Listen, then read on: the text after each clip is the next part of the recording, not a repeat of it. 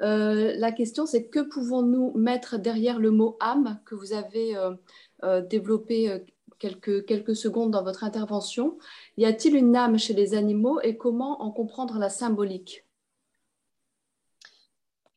Alors, sur l'âme, euh, euh, je serais incapable, comme euh, les savants musulmans le disent d'ailleurs, d'entrer plus en profondeur. Hein. On, a, on, a, un ouvrage, Kitab al-Ruh, qui a été écrit par Ibn, Ibn, Ibn, Qayyim al-Jawziyya, donc au, au 13e, au carrefour du XIIIe et du XIVe siècle, donc le livre de l'âme, dans lequel il répertorie toutes les approches des savants musulmans et ils les discutent hein, sur l'âme.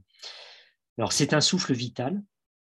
Quand euh, l'âme quitte le corps, donc quand le souffle vital quitte le corps, la mort se produit, donc la mort physique, mais pas la mort spirituelle. Euh, donc l'âme, c'est le principe vital en fait. Donc dire que les animaux ont une âme, c'est-à-dire que et, ce principe vital est une émanation directe de Dieu. Euh, conformément à l'approche coranique, bien entendu, hein, quand, quand Dieu dit euh, lorsque je lui insufflerai de mon esprit. Je lui insufflerai de mon esprit. Donc, nous sommes touchés par le souffle vital qui provient directement de Dieu. Alors, je n'entrerai pas dans les considérations, est-ce que c'est une partie de Dieu?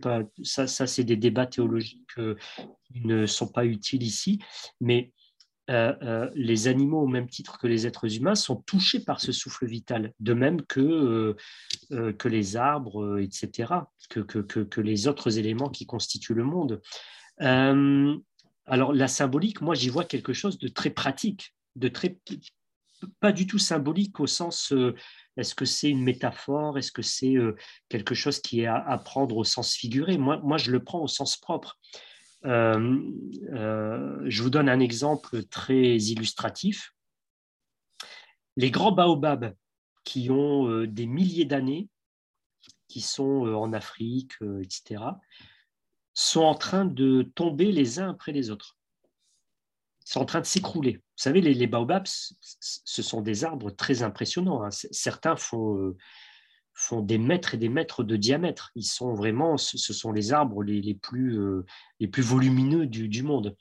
Les baobabs les plus anciens, qui ont plusieurs milliers d'années, sont en train de s'écrouler actuellement.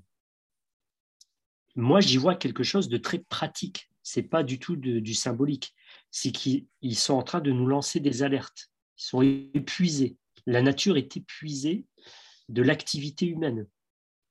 Donc, elle va s'autoréguler euh, mais les êtres humains doivent y voir quelque chose de très pratique. C'est-à-dire, il faut se poser des questions. Qu'est-ce qu'on est en train de faire là? Est-ce que euh, a pris réellement le bon chemin? Vous voyez, là il y a des choses. C'est comme notre rapport à l'animal. Euh, la question n'est pas de savoir ici pour moi. Vous voyez, je, je, vous ai pas. Moi, je suis végétarien personnellement, mais je vous ai pas. je vous ai pas amené sur une piste il faut arrêter de manger de la viande, etc. Chacun tirera ses conclusions.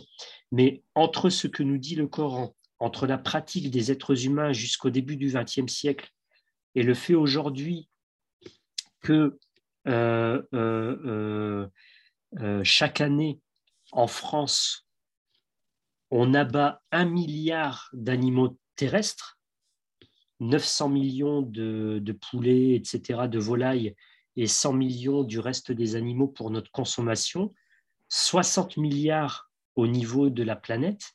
C'est-à-dire que si on rajoute les animaux issus de la mer, chaque année, on abat dans ce monde l'équivalent de la totalité des êtres humains qui ont peuplé la Terre.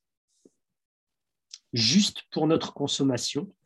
Et pour élever ces animaux, 60% euh, euh, de la production, euh, c'est même plus 80% de la production mondiale de céréales aujourd'hui, elle est faite pour nourrir les animaux et pour faire du carburant, du soi-disant du biocarburant, mais on doit plutôt dire de l'agrocarburant. C'est-à-dire que 20% de la production agricole mondiale sert à nourrir les êtres humains. Moi, j'en tire des conclusions très, très concrètes, pratiques c'est-à-dire qu'on a pris le mauvais chemin. C'est-à-dire que toute la relation euh, d'empathie, euh, de collaboration avec le monde, nous l'avons transformée. en fait, nous les musulmans, on s'est laissé avoir, on s'est laissé avoir par la chosification du monde. On a chosifié, c'est-à-dire qu'on considère que le monde, bah, il vit pas en fait. Le monde, c'est une chose. Et on est en train de chosifier les animaux, alors que le monde n'est pas une chose. Le monde vit et l'animal vit. sont des êtres dotés du souffle divin. Donc, le rapport de prédation, on ne peut pas l'éviter parce qu'on doit avoir une action sur le monde pour assurer notre propre survie. C'est une, c'est une règle que Dieu a instituée. Mais quand les anciens faisaient cela, ils respectaient une dimension sacrée. Tuer un animal, ce n'est pas un rite, mais c'est un acte sacré. Je respecte. Abattre un arbre, ce n'est pas un rite, mais c'est quelque chose de sacré. Les anciens le savaient, et aujourd'hui, on est en train d'exploiter le monde à outrance en le chosifiant et, et en faisant en sorte que les croyants se centrent sur la pratique religieuse en déconnectant la pratique religieuse du reste de leur vie. Non, la glorification de Dieu pour l'être humain, c'est de faire en sorte que chaque aspect de ma vie soit en lien avec ma foi et avec le sens que je veux donner de ma relation à Dieu. Vous voyez un peu le, la, subtilité? Et malheureusement, ça touche les groupes soufis, etc. On en a déjà discuté avec, euh, avec Younes, avec d'autres d'autres euh, musulmans qui sont dans, des confréries soufis. Ça touche même des, on va dire, la dimension, le cœur spirituel de l'islam, dès lors que euh, on découple euh, la spiritualité qui est centrée sur le rite et le reste de la vie. Non, ça marche pas comme ça.